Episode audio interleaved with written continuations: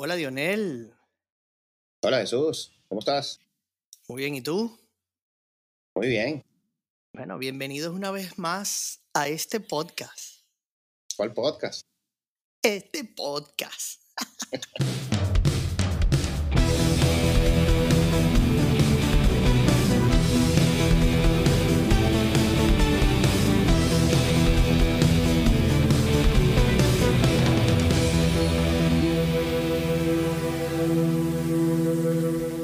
Bueno, ya estamos a las puertas del Mundial de Fútbol, Jesús. Dionel, solo horas. Sí, estoy emocionado. Ya vamos a empezar a ver fútbol de calidad. Fútbol de calidad. Dionel, te quiero hacer una pregunta antes de que entremos en materia. Ok. ¿Recuerdas a estas alturas, a horas de la inauguración del Mundial, que se estén efectuando juegos amistosos aún? Bueno, yo no recuerdo de verdad que sea tan cercano a la fecha. Yo creo que tiene que ver con el mes del Mundial, siendo en noviembre, diciembre, y que se hayan detenido las ligas a- en, un diferente, en diferentes momentos a lo acostumbrado. Entonces, de repente por, a- por ahí va la cosa. ¿Por qué? Hablas por estas cosas tácticas de los equipos. Porque jugaron hasta hace nada. Sí, pero, ok, y entonces, ¿en qué momento preparo yo a mi equipo antes del Mundial? Necesito por lo menos, aunque sea una vez, un amistoso, ¿no? Wow. Yo creo que sí había, pero no tan cercano al Mundial, ¿no? Era como un mes o en la ventana FIFA que había, después iban a su liga y listo. Pero ahora todo tuvo que cambiar por, por esto de Qatar y el, y el Mundial en noviembre. Bueno, sí, mucho riesgo, pero bueno, la verdad como tú dices, no, no han habido tiempo de sus entrenadores reunir, hacer la dinámica como equipo. Pero tú qué dirías, no, no, no juego amistoso. Si tú fueras seleccionador de... Bueno, yo me imagino que como entrenadores le dirán otros entrenadores, "Ven, no le vayas a pisar tan duro, no le vayas a pegar. Entonces, igualito considero que no están haciendo nada, porque si, o sea, no le vayas a pegar a Messi, ¿viste? Ah, bueno, ¿qué estamos haciendo? pues? Pero bueno, no, no sé. me parece, no, no recuerdo, trato de hacer memoria y no recuerdo que, no sé, a 48 horas del inicio del Mundial, juegos. O sea, estaba leyendo hoy porque hay mucho, mucho malestar, mucha incomodidad, mucha preocupación ahorita en Canadá. Él no se ha recuperado la estrella Alfonso Davis. Y entonces están hablando, no, bueno, no va a llegar al, al partido amistoso contra Japón. Y yo, ¿qué partido amistoso estamos hablando nosotros? Yo estoy preparando todas las quinielas, todas las cosas para el mundial y estos señores, juego amistoso. Mm. No sé, me parece muy riesgoso, pero bueno, tiene sentido también el hecho de que no se han reunido como selecciones, pues. Sí, bueno, no sé. A mí me gustaría, si yo fuera seleccionador, tenerlos por lo menos una vez juntos y hacer un, un jueguito, algún- alguna prueba. Aunque no sé si vayan a develar mucho de cómo vayan a venir también. Eh, no, por supuesto, ¿no? Tienen que guardarse su estrategia, ¿no? Pero Secretos, ¿no? bueno, sabrán ellos. Que todos Bueno. lleguen saludables, es lo que espero. Sí, señor. Bueno, Jesús, yo quería repasar los grupos ya que estamos a las puertas del Mundial y, y- y ver que ya que tenemos las convocatorias y ya todo está definido, a ver qué, qué nos espera en cada uno de estos, de estos grupos. ¿Qué te parece? Me parece fabuloso, chévere, chévere. ¿Y qué vamos a hacer? Vamos a, a seleccionar, por ejemplo, los dos del bracket sin orden o algo así. Bueno, sí, ¿qué te gusta? ¿Qué te gusta, por ejemplo, el grupo A? Grupo A, donde está el anfitrión, Qatar, Ecuador, Senegal y Holanda. ¿Qué esperas en ese grupo? Bueno, ya yo te dije, polémica de la vez pasada, va a pasar lo mismo que pasó en Sudáfrica. No pasa el anfitrión, no pasa. No pasa. Hoy conversaba con un amigo que tiene rato revisando por allí, porque le gusta mucho jugar quiniela con dinero allí, y me decía que esto, este equipo de Qatar viene construyéndose hace 12 años. Me Son explicó- campeones de Asia. ¿Cómo dices? Son con los campeones de Asia. Sí, sí, sí, bueno, y eh, eh, el músculo económico yo creo que va a manifestarse acá, han estado moviendo jugadores, tratando de subir su liga. pero muchos jugadores juegan en la Premier. Él, él me dijo unos datos interesantes allí, pero no entran. Para mí no entran. Se quedaron cortos. Mucho billete, mucho billete, mucho billete, pero no, quiere, no creo. Pero son los campeones de Asia, eso. Son los campeones de Asia, pero no. En, en mi 1-2 de este grupo no pasa. Ok. ¿A quién tienes allí? Yo paso a Holanda y a Ecuador. Sin orden. Esos dos son los que para mí pasan. Está, muy bien. Yo, obviamente, Holanda no debería tener problemas aquí en este grupo.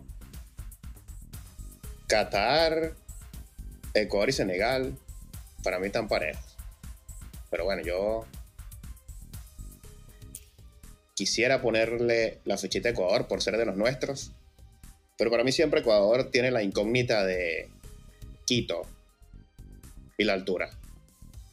Si bien es cierto que Ecuador clasificó tercero en nuestra en la conferencia de Comebol, esos, esos juegos de, local de Ecuador son muy importantes. Y yo no sé si Ecuador pueda rendir, aunque tiene varios mundiales, pueda rendir a, como rinde en casa, afuera de la casa. Entonces, para mí Ecuador siempre es una incógnita.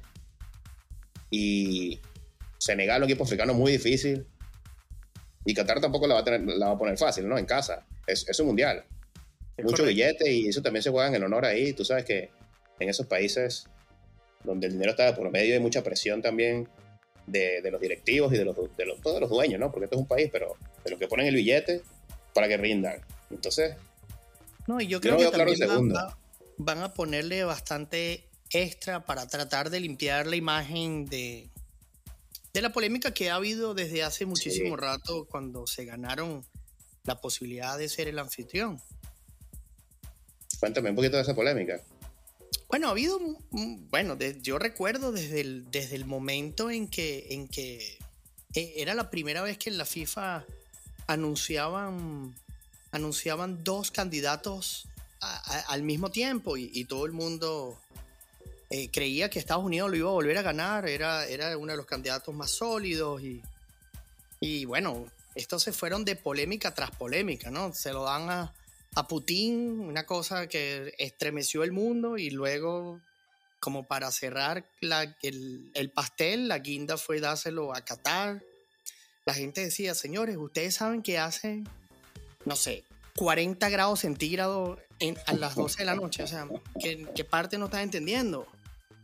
Pero, pero bueno, este, todo el mundo habla, para nadie es un secreto la corrupción que ha habido eh, envuelta siempre con, la FIFA y todo esto. Este, Hay un documental interesantísimo en Netflix que recomiendo lo vean. Penosamente aparecemos allí, no de buena manera, por supuesto. Sale el señor Esquivel, lástima que no sale esposado, pero sale allí. Quien no lo ha visto. Eh, está interesantísimo. Salió un momento donde refrescan todo esto y, y, bueno, eh, eh, no, no es una sorpresa. Escuchaba, le dieron el derecho a réplica a Qatar, a, todos sus embajadores, a toda la gente que pujó para, para que esto fuese posible. Y, y, chévere, como tú decías, ¿no? Uno tiene que, como, como, como aficionado, separarse de eso, porque lo que queremos es ver a nuestras estrellas jugando. Pero bueno, ellos tienen ese asterisco allí del cómo llegaron y como tú dices, pues ojalá pueda limpiarlo para la imagen del país, del, espectáculo como tal. Bueno, sí, está bien. Em, yo, yo voy a poner Ecuador porque, bueno, es de los nuestros. Eh, con el detalle este que me preocupa del rendimiento de visitante, pero bueno, yo lo voy a meter ahí con, con Holanda. Muy bien, muy bien. Bueno, tenemos definido el grupo A. Estamos iguales. Qué raro. Sí, señor. bueno, el grupo B, que para mí es uno de los más parejos, Inglaterra. Sí, Inglaterra, Irán, Estados Unidos y Gales. ¿Qué te parece ese grupillo? Grupo bastante interesante. Este, te comentaba hace poco eh, el comercial, eh, el primer comercial de, fútbol que vi este, para este mundial fue de Estados Unidos versus Gales. Buenísimo. Esto siempre explotando el mercadeo, son unos genios me gustó muchísimo el, ánimo que le están poniendo de nuevo aquí Además que ellos se sienten que este mundial se lo robaron porque ellos eran los que competían para ser el, el anfitrión acá. Pero Inglaterra, Inglaterra sólido, vienen, eh, no, ha sido, no ha sido casualidad lo que han demostrado en las últimas Eurocopas y Mundiales, han quedado siempre en el top 4, exceptuando el Mundial pasado, pero vienen, vienen haciéndolo muy bien, tienen un grupo muy sólido, en la Premier se está jugando un fútbol súper vertiginoso, yo creo que eso va a ser trasladado a sus estrellas allá. Yo veo Inglaterra muy sólido es, ese fútbol de la liga inglesa nunca se refleja en la selección. ¿O tú esperarías que la selección jugara como juegan los clubes ingleses? Y cuando tú ves la selección, encuentras otra cosa. Yo no sé si. no sé qué sucede. yo creo que este año va a ser, va a ser diferente. Yo te vas a acordar de mí cuando lo veas jugando. Es, es un juego muchísimo más ofensivo del que tradicionalmente nos muestran un poco lento en transiciones. A, este nivel vas a ver, vas a ver un Bowden volando. Eh, estos cambios de ritmo que, vienen haciendo, los vi el, último amistoso de Inglaterra y lo vi muy bien parado. De verdad que me gusta mucho Inglaterra. Y, aquí yo creo que pasaría Inglaterra y Estados Unidos. Ok. Bueno, Kane por Inglaterra, eh, goleador del Mundial pasado, ¿cierto? Es correcto. Viene, viene con ese con ese palmarés ahí. Yo también veo a Inglaterra bien, yo no lo veo tan cómodo, porque hay rivalidades aquí con Estados Unidos, que obviamente, guardando las distancias, ¿no? Sí, hay que salvar distancia. Salvando las distancias, es un, rival difícil para, para Inglaterra, Estados Unidos. Gales, parte del Reino Unido, eso es una rivalidad ahí también que está difícil. Entonces, Inglaterra no la va a tener tan sencilla. No la va a tener tan sencilla. Y yo creo que se mete Estados Unidos porque es la primera vez que la selección tiene el 11 titular jugando en Europa y en, en clubes grandes. Y entonces yo, yo veo que Estados Unidos está su oportunidad, a menos que venga el señor Gareth Bale con la varita mágica y, y, tú sabes. Pero también veo a Inglaterra y, y Estados Unidos metiéndose en la siguiente fase. Bueno, esto es para la historia, 2-2. bueno, vamos aquí, aquí ya vamos a empezar aquí. Este, este está bueno. El grupo C. Ah, es verdad. bueno, vale, déjame presentar el grupo C, donde está Argentina, Arabia Saudita, México y Polonia. Me toca preguntarte, ¿quién te gusta aquí? No, Argentina para mí tiene la responsabilidad de ganar. Messi tiene toda la responsabilidad aquí en su pecho en su camiseta, en la banda de capitán, en el 10, tiene todo, todo, todo. Eh, ahora, México-Argentina es un clásico de mundiales. Ese partido va a estar candela. Candela. Polonia ha sido cabeza de grupo en Europa. Estuvo por ahí entre los primeros días del ranking de la FIFA, que también no sé dónde sacan esa matemática, pero bueno, estuvo por allí basándome en eso, no va a estar sencillo. No, no va a estar, no va a estar. Entonces, el segundo puesto se va a decidir. Mm, eh, no sé, una, una individualidad por ahí. México en mundiales es difícil. Pero Europa todavía tiene mucho peso. Para mí tiene primero. Y se mete México por historia.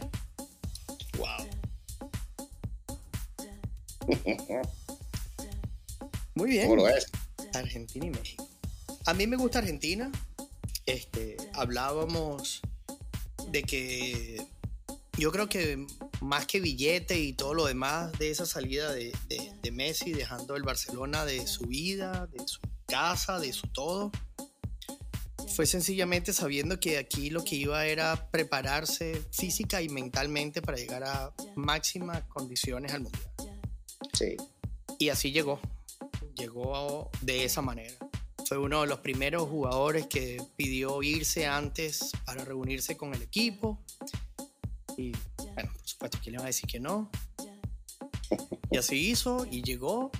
Y yo creo que eh, vamos a disfrutar de un Messi inmenso en el Mundial. y yo no puedo pasar a México. Te lo dije, lo seguí muy de cerca en las clasificatorias de la CONCACAF acá con, con, con Canadá. Ese equipo de Tata no juega a nada. Y no es culpa de Tata, no es culpa de Tata. Yo creo que él buscó, él buscó mientras pudo. Pero si alguien extraña una nueva generación de jugadores, podemos nombrar a México como cabeza de serie. Pero que juega Polonia. Estamos hablando de jugadores que llevan cinco mundiales. Este. Polonia, que que haber un balance. Polonia, Polonia juega a, a qué? dásela, a Lewandowski. Toda a Lewandowski. Dásela a Lewandowski.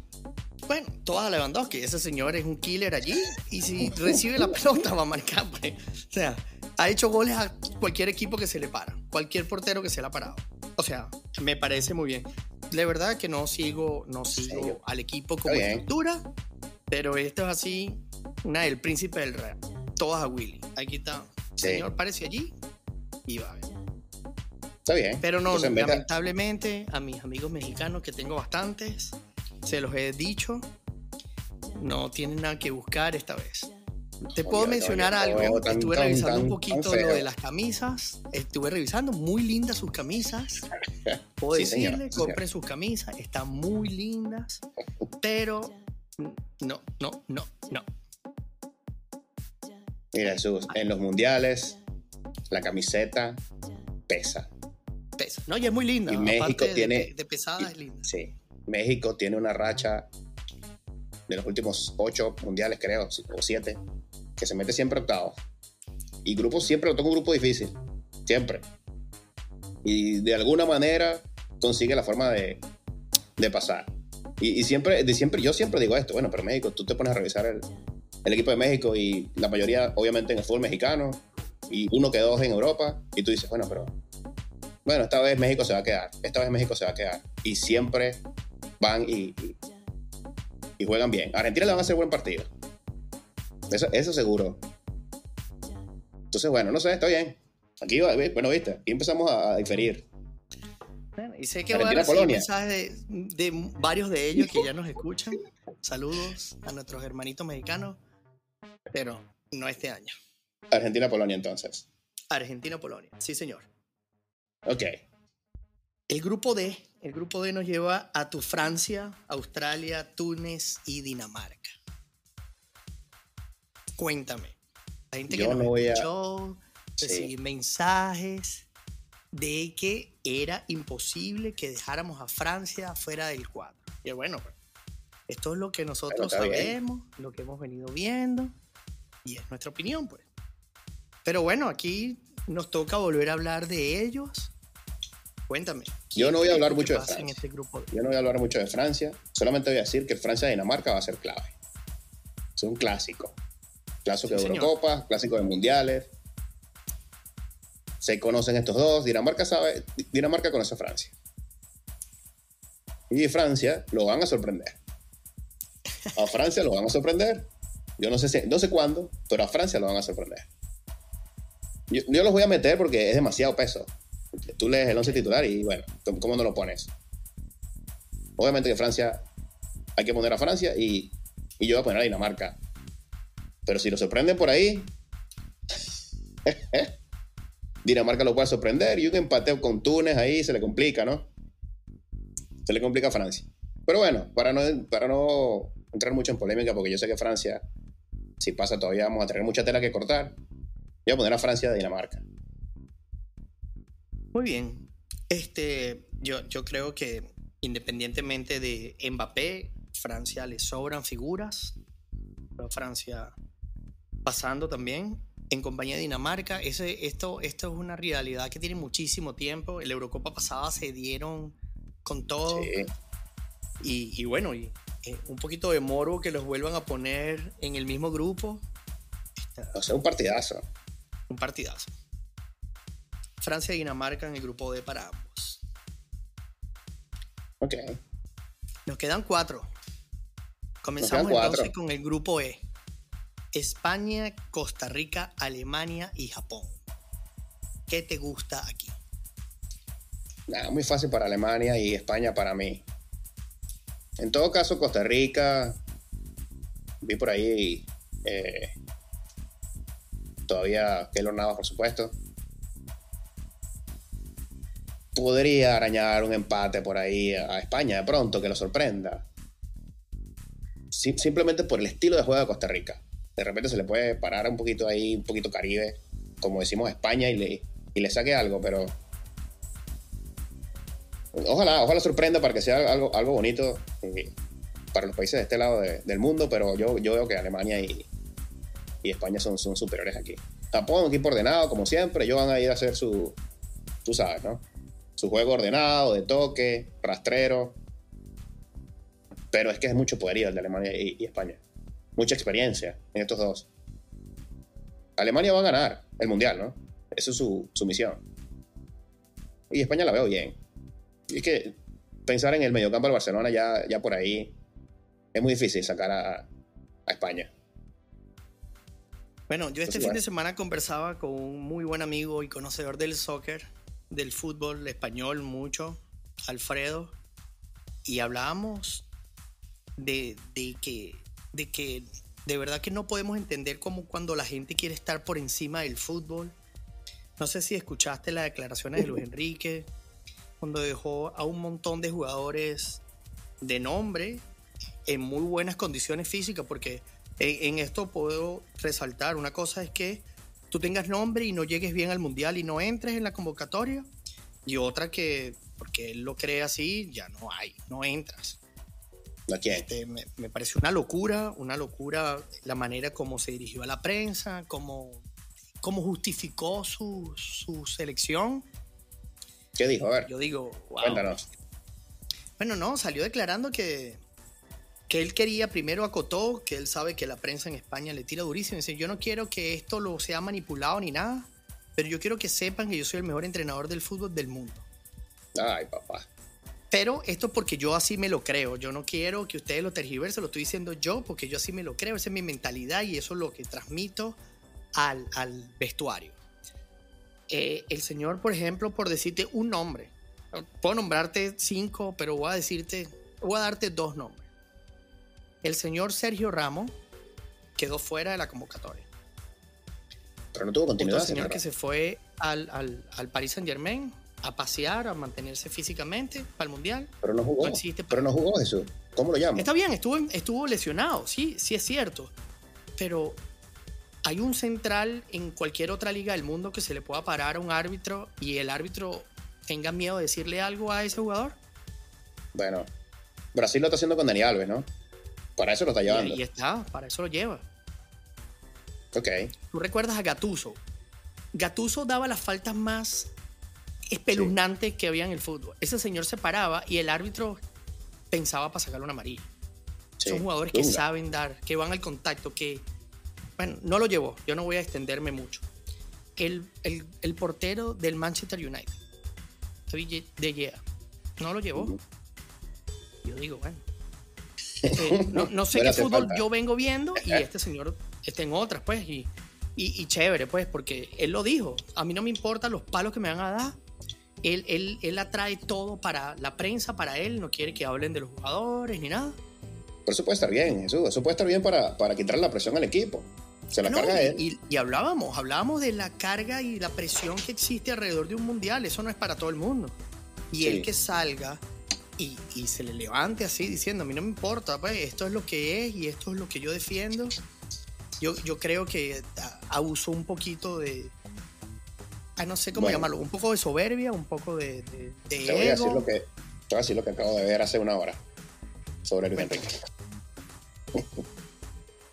en su cuenta de Twitter anunció que él va a hacer un streaming diario para dirigirse a España en general para dar noticias sobre la selección. Y entonces él dice que él va a evitar intermediarios para que el mensaje sea directamente desde él hacia los demás, para hablar de las cosas de la selección desde su punto de vista. Entonces ahí Luis Enrique, para mí está bien porque la prensa siempre le gusta meter las narices donde no está, donde no debe. Es así. Y, y, tú sabes, lanzar las punticas para sacar de concentración al, a la gente, buscar la noticia. Y Luis Enrique está dando un paso, yo creo que importante, para el resto de los técnicos de decir, yo voy a dar mi mensaje directamente, no necesito ruedas de prensa, la voy a dar igualmente, pero la comunicación y la primera información o la primicia la voy a dar yo aquí en este streaming, en su cuenta de Twitter. Entonces, ahí Luis Enrique está haciendo algo diferente para ganar el Mundial. Algo que de pronto nadie lo había hecho. y muy- Y- y yo lo que reconocía conversando con él era eso, era, bueno, estará en lo correcto o no, solo el tiempo lo dirá en un ratico. Pero lo que sí es un hecho que es admirable es eso. Y él lo dijo, den los palos a mí, démenlos a mí. Yo sé lo que estoy diciendo. ¿Y él por qué lo estoy diciendo? Bueno, la mejor de la suerte es, es un... ¿Cuántos amigos españoles crecieron con nosotros y tenemos? Y siempre es un referente en el mundo del, del buen toque, del, del- del buen fútbol. Y, y- Sí. y bueno, que lleguen lejos. Yo, sinceramente, yo no los veo pasando de grupo. no creo- no creo- no- Uh. Creo, creo que, que, que hay mucha polémica acá y no, no, no me parece. No me parece que, que- Ok. que haya sido el momento de hacer esta reforma porque fue una reforma que no fue completa. Siguió confiando en su Busquets, un señor que ya yo considero que debió haber hecho como el señor Piqué, reconocer que llegó su momento y dar las gracias. No quitarle el puesto a esta selección a muchos otros. Yo creo que en ese particular se equivocó. Y puedo nombrar siete más, pero se nos acaba el tiempo. Para mí pasa Alemania, que no hay que decir nada, no hay que decir nada. Alemania pasa y Costa Rica. Pasan los ticos. Ok. Bueno, Costa Rica. Vamos arriba. Pura vida. Bueno, grupo F, Jesús, aquí están los tuyos. Canadá, Bélgica, Marruecos y Croacia. Cuéntame, sé que Canadá lo metiste ya en nuestro podcast pasado al Los Mundial. metí, los metí. Hoy he escuchado las declaraciones de su entrenador. Hablaba de que su sunshine, su, su amanecer, su luz no había llegado aún. No ha llegado el señor Alfonso Davis a la selección. Pero Canadá con o sin él, yo creo que va a ser un factor determinante. Él en la cancha y si no lo está como motivación. Alfonso Wow. Va a darnos ese gustazo acá. Bélgica, Canadá. No digo más nada. No hay mucho que decir de Bélgica, ¿no? No. También eh, bueno, eh, estrellas por todos lados. Eh, bueno, por ahí está Hazard, que tiene como dos años que no toca un balón. Yo no- tengo tiempo que no lo veo. El señor Burger King le llama. ¿Por qué? Un poquito gordito está, señor. 200 de kilos. moderando la camisa de Real Madrid allá en la banca. Pero bueno, creo que eh, Florentino lo trajo un año tarde. Debió traerlo luego del Mundial del- de Rusia, en aquel juego contra Brasil, que fue un- una máquina, Una pasada. Una locura. Ese Hazard lo dejó pasar y listo. Nos, nos llegó el, el, el Hazard retirado. Pero bueno, X, eso es Real Madrid. Aquí estamos en el Mundial. Y, y además de él, eh, Bélgica tiene muchísimo, muchísimo más. De Bruyne, Lukaku, el mejor portero del mundo, etc. Entonces, bueno, Bélgica por allí. Y yo insisto en que Croacia con Modric ya, yo creo que ya está bueno, ¿no? Yo, me encantaría ver a Modric muchísimos juegos más, pero es que no, no veo cómo, cómo puede mantener ese ritmo. Y si lo logra, Jesús, hay que hacer una estatua a Modric. Si Modric Hay que lleva este la segunda equipo, película de Benjamin Button. Aparte de Hay que- dos. si, si Modric lleva este equipo de nuevo a la gloria, hay que hacerle una estatua. Una estatua, no sé, en la sede de la FIFA, ni siquiera en Croacia. En Croacia también. Pero lo de Modric tiene que ser ya una cosa de locos. Eh, porque además de él está Kovacic. eh, y, no- y creo que no, no vi a Rakitic ni siquiera en la convocatoria. No sé si está. Entonces, bueno, el fútbol croata, eh, que se mete aquí, no lo sé. Yo creo que aquí hay sorpresa con Marruecos un equipo que tiene muchísima gente en el fútbol inglés. Y como te había dicho, Canadá le falta mucha experiencia, hermano Jesús. Sí, es cierto. Podría pelearle, con, pelearle Marruecos, pero yo creo que el fútbol africano está más maduro ahí. Sobre todo el de Marruecos, que está acostumbrado a estas instancias. Entonces yo me voy con Bélgica y Marruecos. Bueno, Bélgica y Marruecos. Llegamos al grupo G, un grupo de Brasil, Serbia, Camerún y Suiza. Cuéntame aquí. Brasil para mí es el campeón. Vi la convocatoria y ese equipo tiene todo. Tiene, hasta Dani Alves lo tiene. O sea, aquí Brasil nuevamente tiene un equipo para campeón. Tiene super talentos en todas las, líneas. Casemiro, super super caballo ahí en el medio campo. La delantera es increíble, Vinicius, eh, Gabriel Jesús. Tiene dos centrales con toda la experiencia del mundo, Militao y Thiago Silva. Y, y tienen portero también. Entonces, Brasil, Brasil debería ganar este grupo con facilidad. Aunque bueno, Suiza siempre es un rival difícil, muy, muy ordenado. Serbia tiene buen fútbol. La ex Yugoslavia y Camerún es Camerún. Entonces, bueno. ¿Quién acompaña a Brasil? ahí tira una moneda. Eso se van a dar con todo ahí Serbia, Suiza y Camerún. Serbia, Suiza y Camerún se van con todo. A mí el fútbol de, el fútbol de Suiza es insípido para mí. De verdad. Yo, ojalá que. Por mí que no clasifiquen, de verdad. No, no me gusta ver ese fútbol en, en la segunda ronda un catenacho, pero, pero sin sabor. Juega Suiza. Entonces, un partido 0 a 0, después meten un gol por allá en un error, 1 a 0 y así van clasificando. No me gusta eso. Prefiero el fútbol de, Camerún, que siempre es vistoso, eh, o el fútbol de Serbia, más bonito. Entonces, ahí me le voy al fútbol. Escógelo tú por mí. Ay, qué buena. Mira, yo Brasil ya hemos hablado en nuestro capítulo anterior de lo bien que llegan, de, la madurez de una de sus superestrellas. Yo creo que he visto madurar a Neymar. Este, el Dani Alves es lo único que le falta por ganar. Van a salir a, dárselo. Este, Brasil, Brasil y Camerún. Vámonos con Brasil y Camerún. Brasil-Camerún. El último grupo, el grupo H, el grupo donde se despide otra de nuestras de las estrellas que crecimos viendo. El Portugal gana Uruguay y Corea. ¿Qué te gusta aquí? No, Uruguay. Uruguay viene bien. Y bueno, es que no puedo dejar a Portugal afuera. Aunque es que no puedo. Era el mejor uno de los mejores jugadores de la historia, eso. Es cierto. Quiero interrumpirte hablando de eso, hablando de, de lo que defendía Luis Enrique, de que los palos a mí déjenme selección concentrada y que ellos jueguen al fútbol y yo me encargo de la prensa. No sé si viste las declaraciones de Cristiano Ronaldo tirándole durísimo al Manchester. Entonces ahora está en el ojo del huracán. Hoy resulta estaba en un entrenamiento, tomó a un jugador por el hombro, por el cuello, ya salieron otra vez otros titulares. Llegó a matar a la gente en el campo, que no sé qué cuenta. Tal vez, mira, yo estoy convencido que esto está completamente fuera de contexto.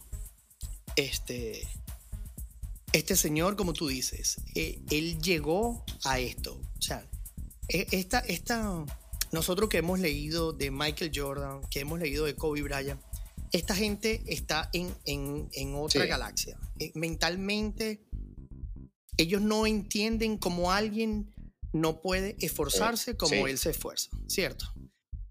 siempre hemos hablado de las, de las comparaciones, son horribles, pero yo no, yo no comparo para decir quién era mejor que el otro, sino comparo para como enaltecer lo bueno y, sobrados de lote que están estos jugadores. Entonces, nosotros que nos encanta el basquetbol, leímos sus biografías, los seguimos personalmente y nos dimos cuenta de que eran jugadores sencillamente que no eran queridos ni por sus rivales, ni por sus compañeros de grupo, porque no podían entender. Van a otra velocidad. Esa enfermedad que tienen esa, esa es que Son, enfermos. Cierto. Ellos lo, ellos lo saben que son. Es la mejor manera de describirlo. Son unos, a nada decir unos psicópatas, ¿entiendes? Son un, entonces ellos no pueden entender cómo tú no entrenas igual que yo, porque si fallaste un tiro no lo tiraste 100 veces para... Entonces yo creo que Ronaldo es una figura así. Totalmente que. Y entonces él llegó sabiendo que, que está mal con el equipo, ¿verdad? Que todo lo que hace o dice es convertido exponencialmente en todo, bueno o malo, en dinero, en publicidad. Y entonces, tal vez él hizo esto y ya, como habló mal del Manchester, ya no tiene equipo, ya quiere matar al otro. Que no. Señor, este señor, si antes no tenía ganas o yo creía que no tenía ganas, quito lo que había dicho. Este señor viene a por, lo, suyo. como hablábamos. Sí, son ganadores. cuando llegó Dusty y dijo, yo vengo a esto, ¿verdad? Y yo hablaba muchísimo de lo bien que llega Uruguay, ¿cierto? De, de, lo, de lo bonito que vienen jugando. Pero yo al ver estas declaraciones de, de, Cristiano, que este señor no hace nada gratis, que este no hace nada sin haberlo pensado y ya analizado de todas las consecuencias, que una persona que sabe manejar la, presión. la prensa, la media, la, la presión, ahora sí, lo que había dicho anteriormente del señor Cristiano Ronaldo, que no pasaba, olvídense. Este señor viene a por lo suyo. Como le gusta a tu hermano que diga, pase en raya con Cristiano Ronaldo. Sí, señor. Uruguay, Portugal. Ok, bueno. Muy bien. Uruguay, por mi parte, también está dentro. Creo que es una selección muy sólida. Y le puede jugar a cualquiera de, de estos. Fíjate que tiene, curiosamente, un, un equipo de cada conferencia, ¿no? Europa, África, Asia y, Sudamérica. Buen grupo. Y Uruguay tiene un fútbol que sirve para, para todo eso. Entonces, para mí Uruguay se mete. Y yo había dicho Portugal, obviamente, por Cristiano Ronaldo. Y concuerdo contigo en esto de que estos son atletas que van más allá del resto. Son casi, son sobrehumanos, están en un nivel que ya solamente hablan, en, digamos que entre ellos, en el Olimpo, por decirlo así. Tom Brady, con, Cristiano, con Messi, Jordan, eh, Kobe Bryant. Son, son, son, atletas que, que, de verdad no, no saben otra cosa sino ganar. Por eso viven. Ellos necesitan ser la perfección. Ellos buscan siempre la perfección y no pueden entender eh, cuando, cuando eso no está sucediendo. Y e, esos problemas que salen ahí de... Eh, tratan de sacar punta a un supuesto encontronazo que tuvo Ronaldo con, con alguien allá en los entrenamientos y yo te digo, Jesús, que eso, cuando tú tienes a Cristiano Ronaldo en tu equipo, tú, tú tienes que estar agradecido. Yo no, yo no veo razón por la cual tú vayas a estar molesto con Cristiano Ronaldo. En la final de la Euro del 2016, que yo tuve la oportunidad de ir, Francia, Francia-Portugal, Ronaldo sale lesionado en el primer tiempo. Y el estadio, Jesús, no paró de cantar Cristiano Ronaldo. Y pero ese señor corrió más en el lateral que lo que hizo antes del juego. Todo el mundo tenía que ver con Cristiano Ronaldo. Es la inspiración del equipo entero. Y yo decía, pero Cristiano Ronaldo ya no está jugando, señores. Y la gente, ah, Cristiano Ronaldo, Cristiano Ronaldo, Cristiano Ronaldo, Cristiano Ronaldo y Cristiano Ronaldo. Los 90 minutos más prórroga cantaron Cristiano Ronaldo. Toda esa selección y todo el equipo es Cristiano Ronaldo. Y van a jugar por él. Es como cuando jugaban por Maradona o como dices ahora, que van a jugar por, por Dani Alves, o cuando jugaron por Cafú, y así, cuando jugaron por Pirlo, por Sidán, cuando Francia jugó por Sidán, mundialazo.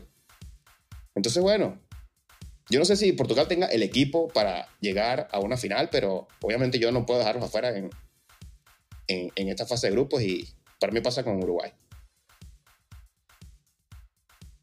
Interesante, interesante. La polémica nunca se nos escapa en ninguno de nuestros podcasts. Así es. Gracias, Cristiano, por darnos un poquito más de material y hacerme cambiar mi, mi, mi, mi opinión que tenía, vale. Portugal. Y yo sé que el Mundial nos va a hacer cambiar de opinión de aquí para adelante, porque siempre es la sorpresa, el equipo que viene bien, alguno que se va a caer, algún favorito, y bueno, de aquí vamos a, vamos a tener bastantes cosas que comentar. A disfrutar del mundial, señores. A madrugar, a los que nos toca madrugar y a disfrutar del buen fútbol. Sí, Jesús, bueno, vamos aquí, ya nos pasamos un poquito del tiempo, pero es que el mundial es el mundial. Entonces, bueno. Y vendrán más. Tenemos que seguir conversando de esto Vamos a tratar de ponerle lo más empeño que se pueda y cuando antes de la segunda vuelta volver a conversar de, de cómo seguimos viendo los equipos. Porque estoy seguro que ya a mitad esto va a ser todo, todo va a estar al revés. Tú vas a ver. El mundial al revés. vale, una vez más, Dionel, muchas gracias por esta conversa. Un gran abrazo, Jesús. Saludos por allá. No olviden seguirnos en nuestras redes sociales. Sí, señor, en Twitter, cuál piso podcast, Instagram, cuál piso podcast. Y estamos en su plataforma de podcast favorito, Spotify, Apple Music, Amazon Music, Google Podcast y en YouTube. Y si falta alguna cosa, como lo dije, solo díganlo. Ahí estará. También tenemos, estamos en la página web www.cualpodcast.com. Más nada. Muchas gracias.